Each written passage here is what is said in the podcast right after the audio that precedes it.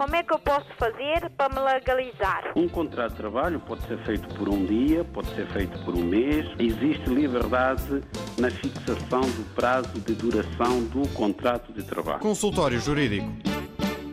Depois da música, as palavras para já os cumprimentos ao Dr. Adriano Malalane. Viva, bem-vindo. Bom dia, David. Bom dia, ouvintes. Vamos hoje, como tema desta edição, falar e ouvir o setor sobre a matéria à volta do aumento das taxas de juros pelo Banco Central Europeu na zona euro e as suas consequências no rendimento das famílias portuguesas. Muito bem, é o tema que está na ordem do dia, aqui em Portugal e não só, nos outros países também, mas com maior relevância em Portugal, onde numerosas famílias eh, têm crédito habitação, ainda por cima com taxa variável.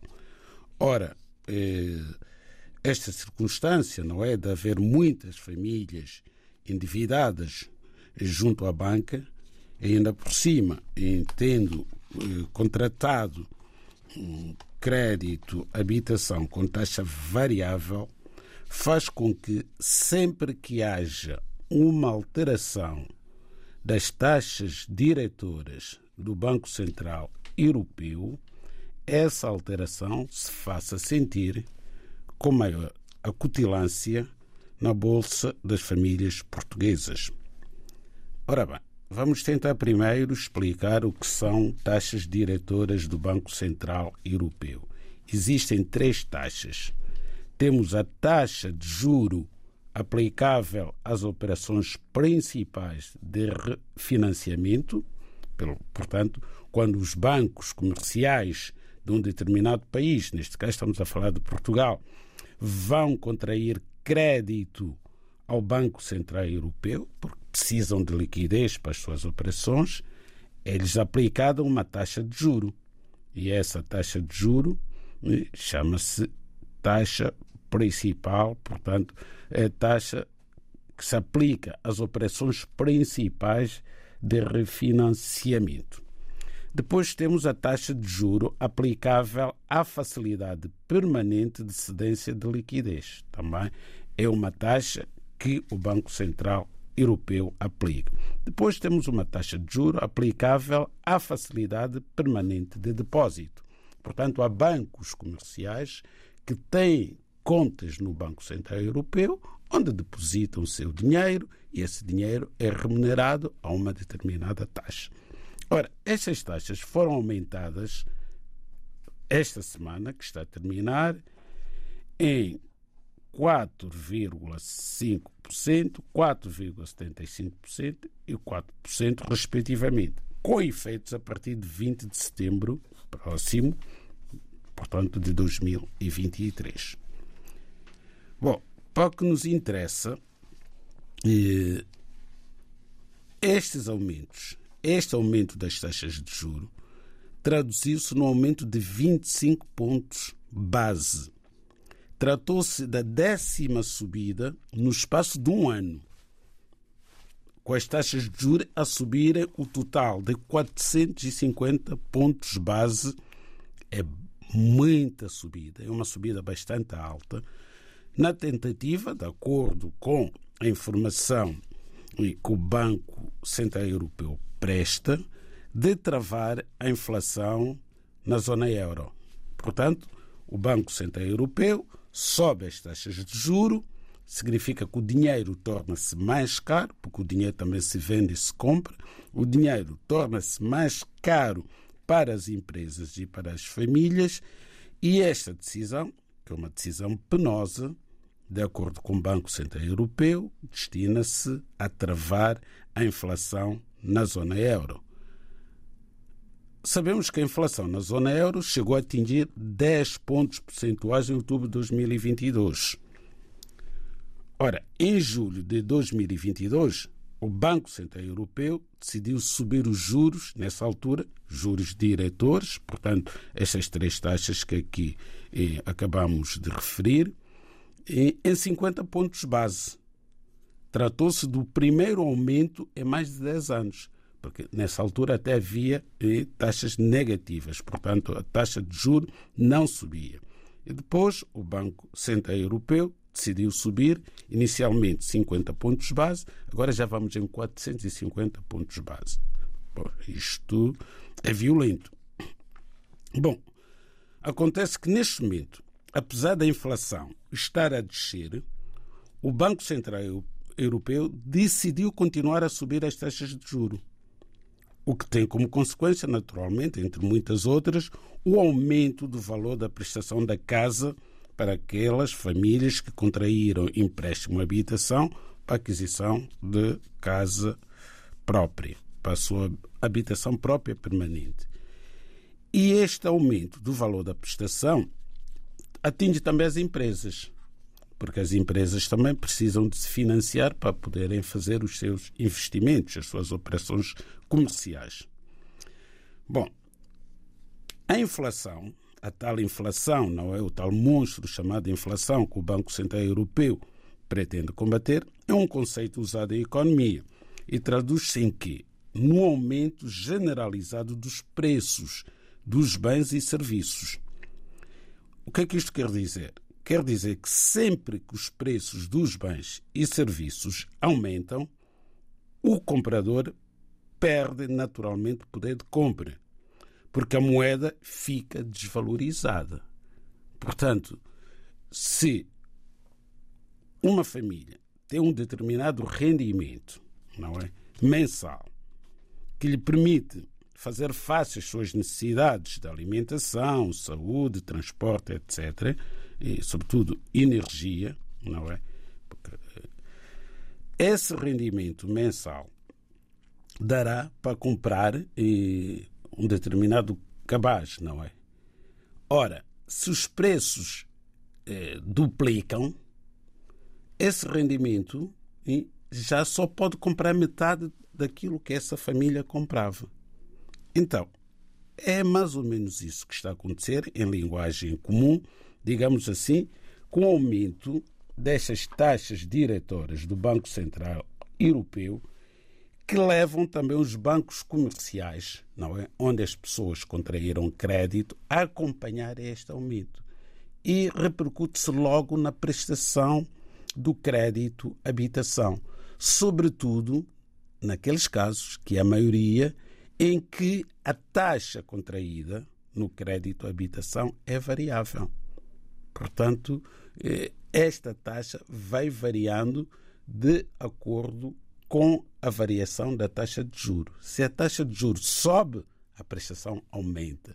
Se a taxa de juro desce, a prestação também vai baixar, vai acompanhar essa oscilação. Só que nos últimos 12 meses, a taxa de juros está sempre, sempre, sempre a subir. Diz que agora atingiu o pico e que a partir de agora só pode descer. Mas isso não é rigorosamente verdade. Não existe nenhum teto legal. Isto varia conforme a economia, conforme as decisões do Banco Central Europeu. Decisões essas que são tomadas, digamos assim, à revelia dos cidadãos. O Banco Central Europeu, como outras instituições da União Europeia, não é? são os pilares, digamos assim, da União Europeia. Temos a Comissão, temos o Parlamento Europeu, temos o Banco Central. A maior parte das decisões que são tomadas por essas instituições são decisões à revelia dos cidadãos europeus. O que tem dividido até alguns ministros das Finanças dos vários países. Exatamente. E é uma das razões porque o Reino Unido saiu da União Europeia. O Brexit também se explica por essas decisões que são tomadas à revelia dos cidadãos, com consequências na vida dos cidadãos europeus. Dir-se-á, ah, temos o Parlamento Europeu.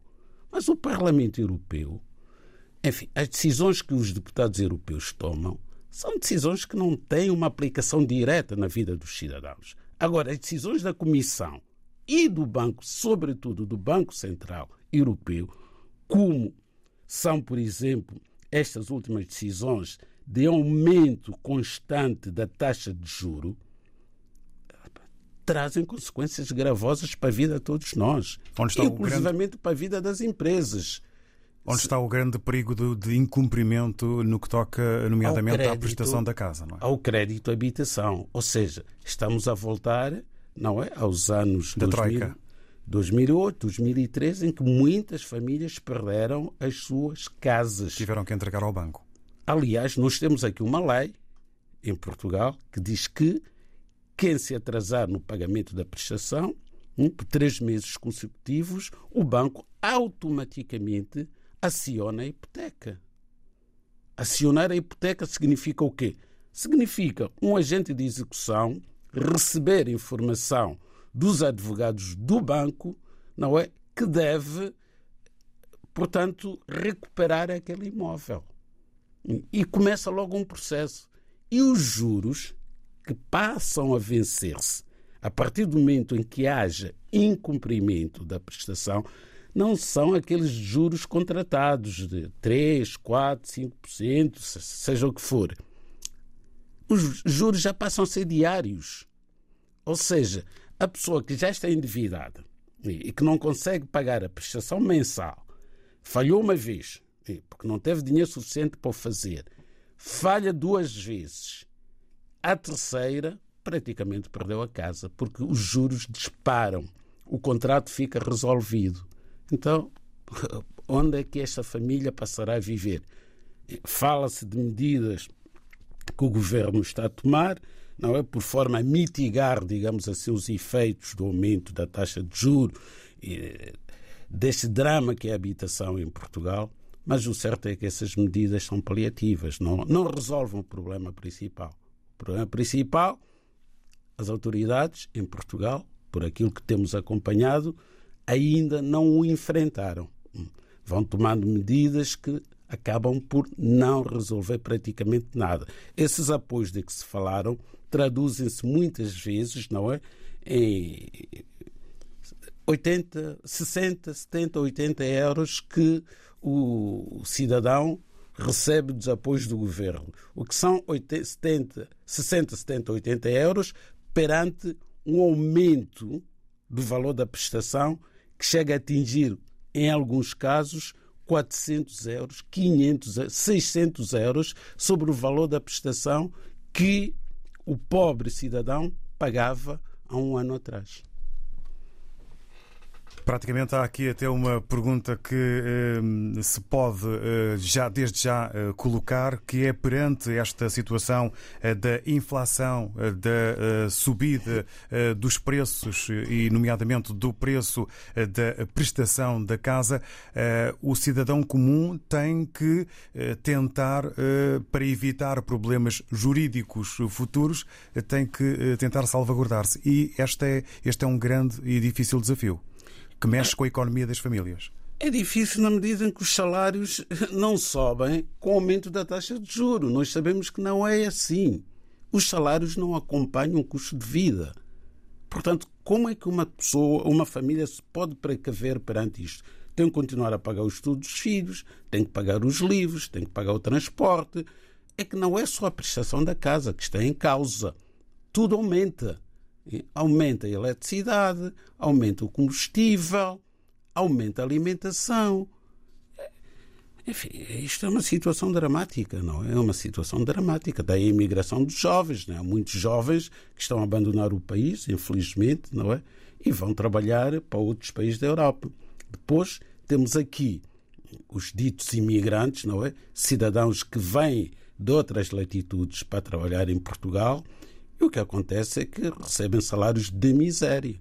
Como nós sabemos, os nacionais já não trabalham na construção civil, por exemplo. Os jovens não querem trabalhar na construção civil. Cada vez menos há portugueses a trabalhar na construção civil. Se encontrarmos portugueses, são os encarregados, são os engenheiros, são os arquitetos. Então vêm essas pessoas do Bangladesh e de outras latitudes, não é? Fazer aquilo que os portugueses não querem fazer, porque não, não podem, não aceitam estes salários que estão a ser pagos em Portugal. São salários injustos. Como é que eu posso fazer para me legalizar? Um contrato de trabalho pode ser feito por um dia, pode ser feito por um mês. Existe liberdade na fixação do prazo de duração do contrato de trabalho. Consultório Jurídico. Depois do tema hum, selecionado pelo Dr. Adriano Malalane para esta edição, eh, recordar eh, que hum, existe o 213820022, indicativo é o 00351, se for preciso da sua parte, 213820022 para poder ligar, entrar em contacto com o Estúdio RDP África e com o consultório jurídico para colocar a sua questão eh, para esclarecimento por parte do Dr. Adriano Malalane. Também pode fazê-lo através de e-mail para a morada consultório jurídico rtp.pt. Foi exatamente o que fez o ouvinte Rui Cirilo, que me pede informação sobre o processo de arrendamento e passo a citar eh, o ouvinte Rui Cirilo. O eh, meu irmão, o seu irmão, comprou uma casa há dois anos alugou a casa eh, com o valor de 600 euros por mês, eh, três meses eh, atrás. Ele disse, o irmão disse ao ouvinte Rui Cirilo que vendeu a casa sem avisar o ouvinte para ver se queria comprar ou não. E depois ele voltou a ligar, o irmão proprietário, a dizer que tinha vendido a casa, mas que fez um acordo com o novo comprador em que o ouvinte poderia ficar lá até um ano para arranjar uma nova casa. Eh, e hoje, eh, há uns dias, eh, o irmão do ouvinte Rui Cirilo, proprietário do imóvel, enviou uma mensagem a dizer que o novo proprietário lhe disse que a renda iria passar para mil euros. A observação que o Rui Cirilo faz é esta: já estamos na casa há dois anos e o nosso contrato não tinha o período de validação. Este é o primeiro caso que aqui eh, se coloca Dr. Adriano Malalane? Pois, este caso mostra, eh, por um lado, eh, a forma, não é, como os senhorios geram os arrendamentos em Portugal, não é, de forma ilegal, eu diria mesmo, manifestamente ilegal neste caso, porque o contrato de arrendamento, como em qualquer contrato, temos eh, direitos e temos obrigações. Eh, o senhorio, portanto, ao arrendar o seu imóvel ao seu inquilino, eh, estabelece um conjunto de cláusulas que têm que ser respeitadas eh, por ambas as partes. Da parte do inquilino, existe desde logo a obrigação de pagar a renda acordada eh, no prazo legal que é até ao oitavo dia do mês, e da parte do senhorio existe a obrigação de disponibilizar o direito de habitação nos termos que foram eh, contratados no respectivo contrato de arrendamento. Já vimos que este contrato de arrendamento tinha uma renda ou tem uma renda de 600 euros. Primeiro aspecto. Vimos também que este contrato foi feito por tempo indeterminado. A lei vem dizer que, quando não se estabelece prazo, portanto, de, eh, do contrato, eh, no respectivo contrato, entende-se que foi feito por um, pelo prazo máximo de 30 anos. Está a ver? Prazo máximo de 30 anos. Ora, o que é que se passou neste caso? No âmbito do cumprimento do contrato, o senhorio decidiu vender o locado, vendeu a casa arrendada. Fê-lo sem dar o direito de preferência ao seu inquilino. Então, fê-lo em violação do artigo 1091 do Código Civil, que diz que o arrendatário tem direito de preferência na compra e venda ou da ação em cumprimento do locado arrendado há mais de dois anos. Ora, se a data em que este senhorio decidiu pôr à venda o imóvel, o senhor Rui Cirilo já se encontrava a arrendar aquela habitação há pelo menos dois anos, o senhorio tinha a obrigação de comunicar ao seu inquilino que ia vender a casa e as respectivas condições de venda, o prazo, enfim, do, do, do o, preço, desde logo o preço e o prazo dentro do qual todas aquelas condições que constam normalmente do contrato de promessa de compra e venda. Ora, esta venda foi feita à revelia do Sr. Rus Cirilo. Se o Sr. Rus Cirilo ainda não tinha completado dois anos de contrato, não há problema nenhum. Não foi violado qualquer direito seu. Mas ainda assim, ainda assim, o senhorio, ao vir informar o inquilino que tem um ano para se preparar para arranjar uma alternativa de habitação, já está a violar o contrato. Logo, o senhor Rui Cirilo tem o direito de se manter. Temos dito isto N vezes, mas os ouvintes só se lembram de ouvir o consultor jurídico quando o problema bate à porta. Portanto, o senhor Rui Cirilo tem o direito de se manter naquela casa a pagar a renda que foi acordada com o anterior senhorio pelo prazo máximo de 30 anos. Isso, isso já só está há pouco mais de dois anos. Portanto, ainda tem 28 anos pela frente para se manter naquela casa. Ninguém pode tirar. E a renda não pode aumentar 100 euros. Isso não existe. Em Portugal, isso não existe. A renda aumenta de acordo com a portaria do Ministério das Finanças, que se publica todos os anos em outubro, como já o temos dito centenas de vezes aqui neste programa. E para uma renda de 600 euros, o aumento não pode ser de 100, nem de 50, nem de 20, nem de. Aumenta 3, 4 euros, se tanto. Como Muito é que... menos para os mil que o novo proprietário pretende. Pretende. Portanto, temos aqui situações em que os inquilinos, por desconhecimento da lei, mas ninguém pode beneficiar do desconhecimento da lei, portanto, as pessoas têm que assumir as consequências da sua falta de proatividade. Se uma pessoa está a viver numa casa arrendada, tem que procurar, no mínimo, saber o que é que a lei do arrendamento diz sobre o, o arrendamento. Se uma pessoa vai comprar um veículo automóvel que quer conduzir e pô-lo na estrada, vai à escola de condução, não é? E paga o um imposto de circulação, põe combustível, faz manutenção ao seu veículo, não é verdade? Por que é que as pessoas arrendam uma casa e não sabem o que é que a lei do arrendamento diz sobre aquela situação? E nós sabemos que a casa de habitação de qualquer família é um bem, não é? Muito importante para a vida daquela família. Talvez o mais importante. Talvez o mais importante até.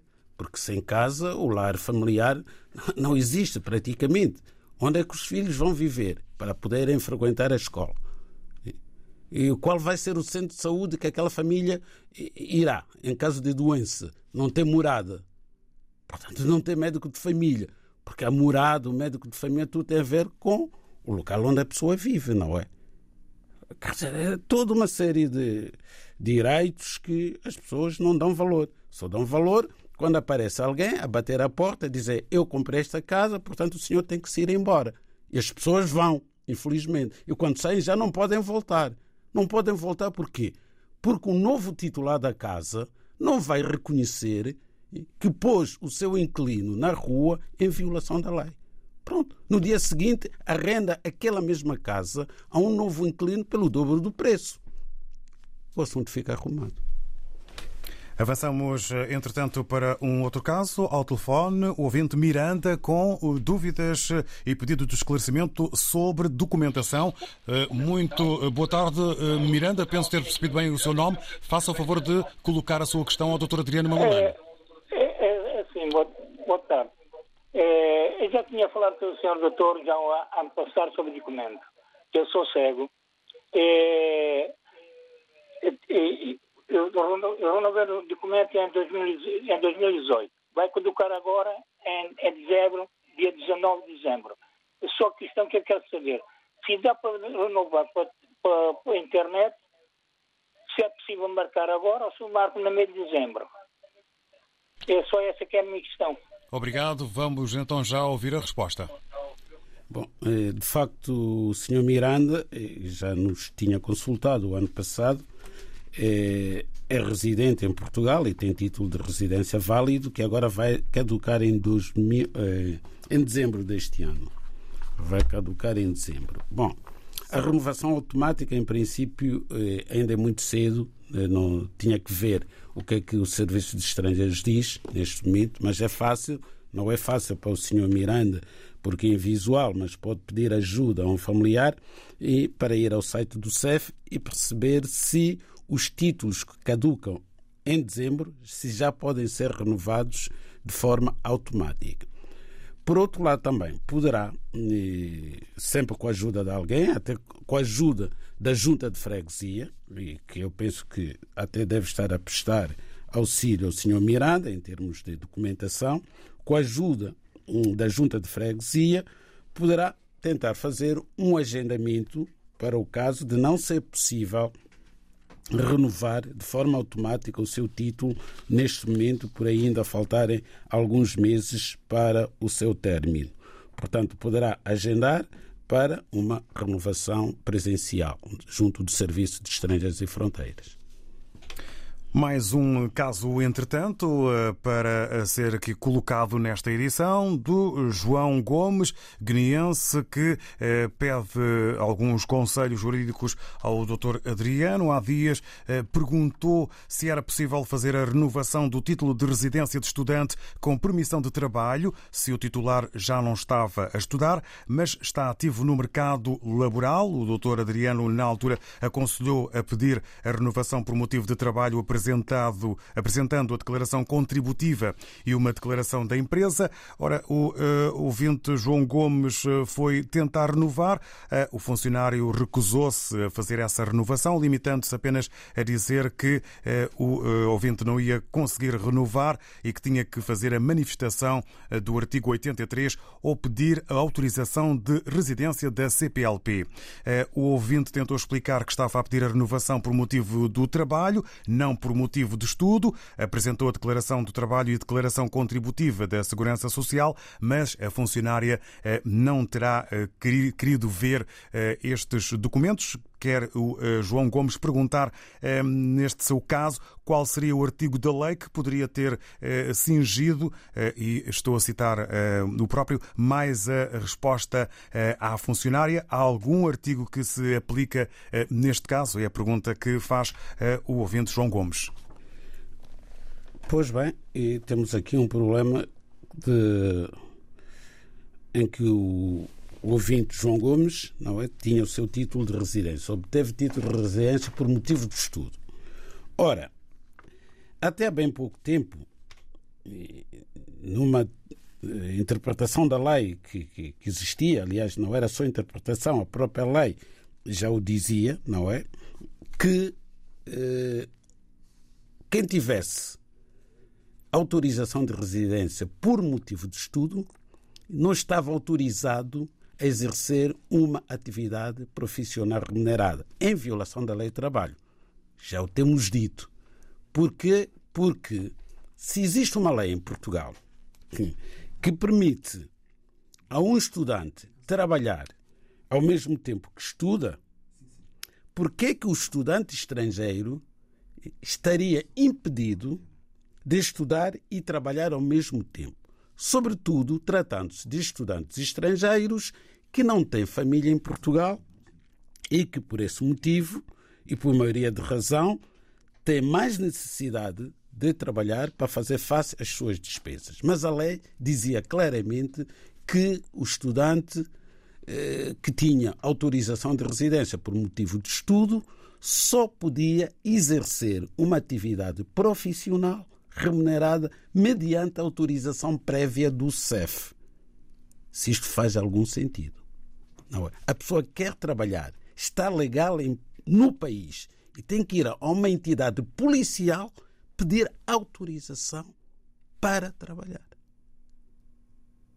Ora bem, essa determinação legal já deixou de existir. Caiu esse artigo que obrigava os estudantes a pedir autorização. Finalmente, finalmente, o estudante estrangeiro adquiriu um estatuto que os colegas estudantes portugueses já o têm desde o 25 de abril a esta parte, que é poderem estudar e trabalhar ao mesmo tempo. Ora, se um estudante estrangeiro pode estudar e trabalhar ao mesmo tempo sem ter que pedir uma autorização prévia do CEF, quando o seu título de residência caduca e já não está a estudar, mas está a trabalhar, não faz sentido um funcionário recusar-se a renovar aquele título. Não faz qualquer sentido. É manifestamente ilegal. O que é que o Sr. João Gomes deve fazer? Primeiro, reclamar junto do diretor do CEF, através de uma carta, explicar isto que se passou. Ao mesmo tempo, apresentar uma queixa ao provedor de justiça sobre esta situação. E há de ver que o seu título vai ser renovado, sim senhor, porque o senhor está a trabalhar, está a exercer uma atividade profissional remunerada, paga as suas contribuições à segurança social, não há motivo para o funcionário se achar no direito de recusar uma renovação nestes termos que acabo de explicar.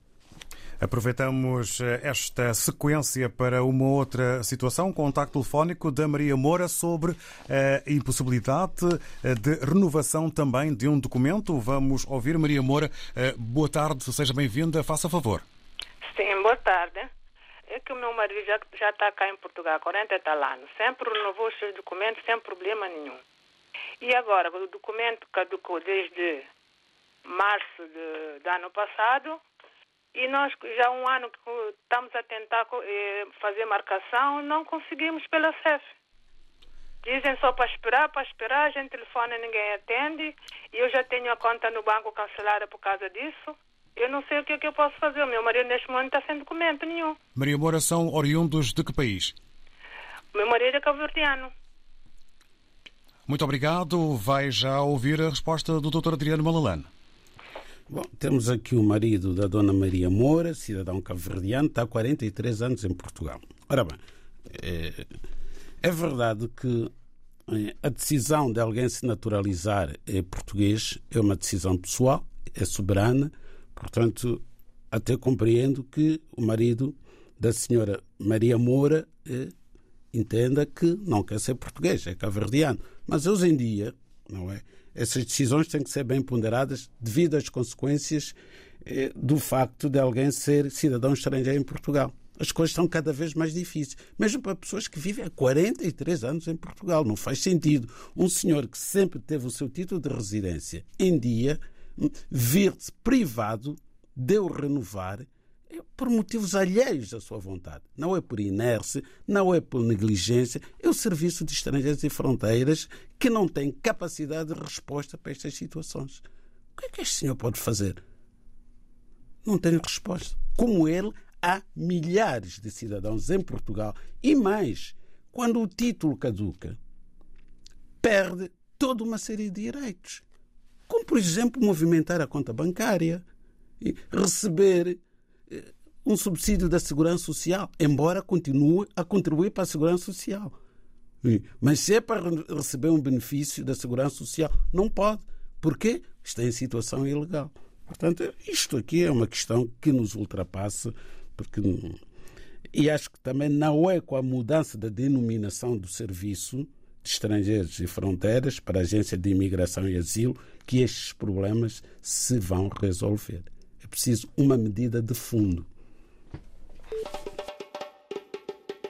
Como é que eu posso fazer para me legalizar? Um contrato de trabalho pode ser feito por um dia, pode ser feito por um mês. Existe liberdade na fixação do prazo de duração do contrato de trabalho. Consultório Jurídico.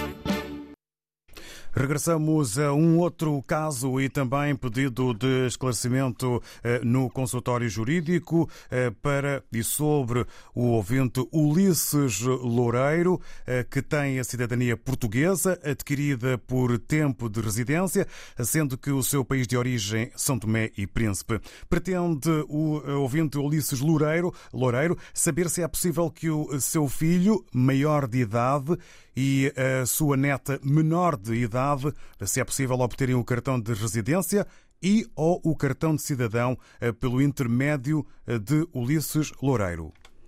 Bom, vamos primeiro à nacionalidade portuguesa. Quando fala de cartão de cidadão, o senhor Ulisses Loureiro quer se referir à nacionalidade portuguesa para o seu filho, maior de idade, e para o seu neto, que é menor. Nem o filho, nem o neto podem ser portugueses pelo pai ou avô, respectivamente. O filho não pode ser português pelo pai Ulisses Loureiro, porque já atingiu a maioridade. A lei da nacionalidade é muito clara a dizer que o cidadão estrangeiro que adquire a nacionalidade portuguesa pode conceder esta nacionalidade aos filhos menores de idade. Portanto, o artigo 2 da Lei da Nacionalidade, já o citamos aqui eh, diversas vezes, diz que os menores, filhos do cidadão estrangeiro que se naturaliza cidadão português, tem o direito à nacionalidade portuguesa durante a minoridade. O senhor Ulisses Loureiro, quando ficou português, já tinha o seu filho nascido, muito provavelmente era menor. E era nessa altura que se devia ter lembrado de pedir a nacionalidade portuguesa para o seu filho, enquanto menor. Hoje já é tarde, é extemporâneo. Quanto ao seu neto, obviamente que o neto não pode ser português pelo avô naturalizado. Isso não existe. Para o seu neto ser português, o seu filho tinha que ser português. E o seu filho, ao, ao adquirir a nacionalidade portuguesa, aí sim poderia passar a nacionalidade. Eh, estou a usar uma linguagem comum, nacionalidade não se passa, mas o seu filho, o filho do seu filho, ou seja, o seu neto, poderia eventualmente naturalizar-se português pelo pai. Neste caso, esta hipótese não se coloca nem para o filho, nem para o neto. Fica aí, então... Mas pode, pode o filho eventualmente vir a Portugal, é da CPLP, não é através do visto CPLP. Também não vai ser através do pai, porque é maior. Portanto, pode em São Tomé e Príncipe agendar o pedido de visto de trabalho CPLP e com esse visto vir para Portugal.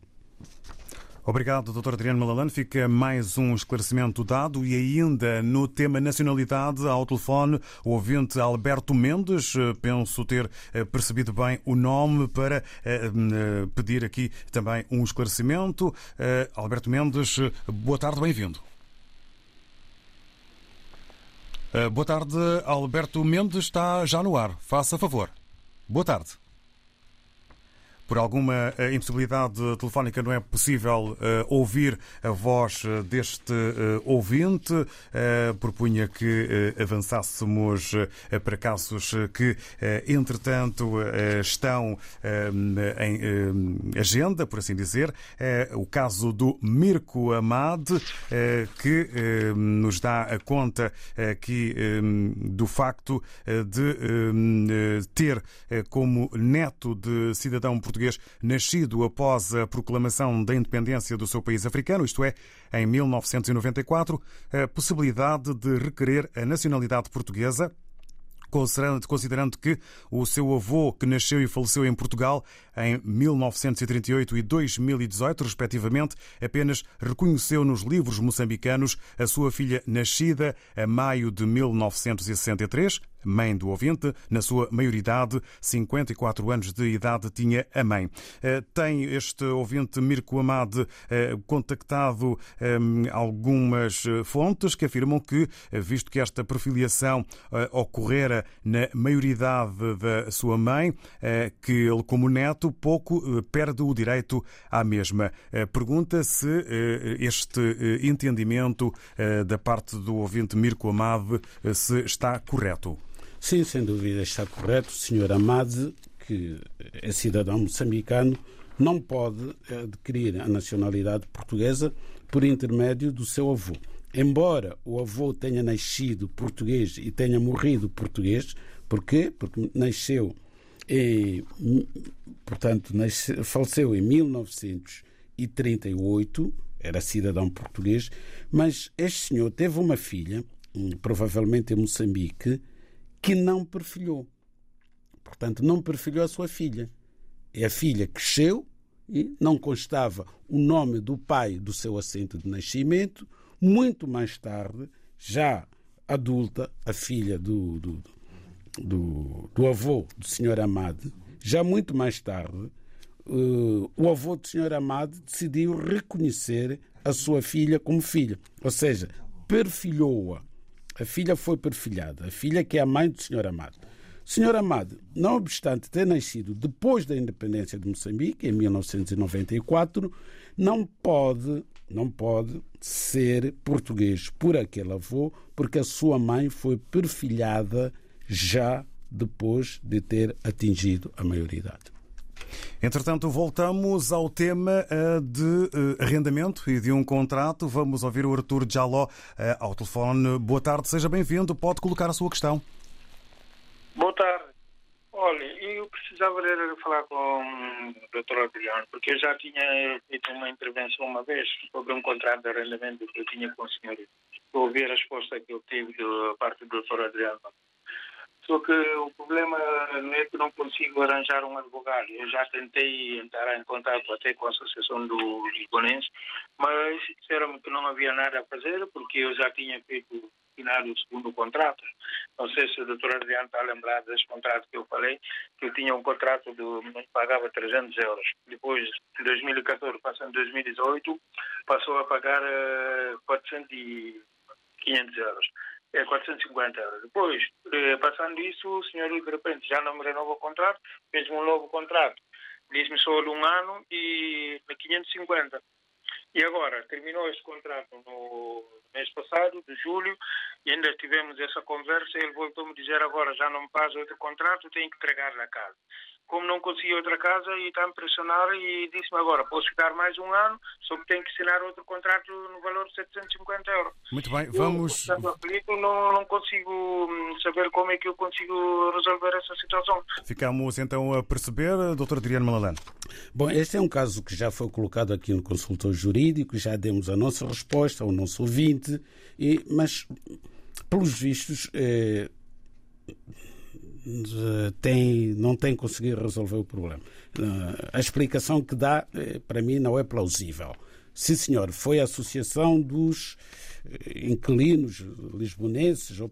Ora bem, essas associações não são advogados, meu amigo. O senhor tem que, tem que ir a um advogado. Portugal está cheio de advogados.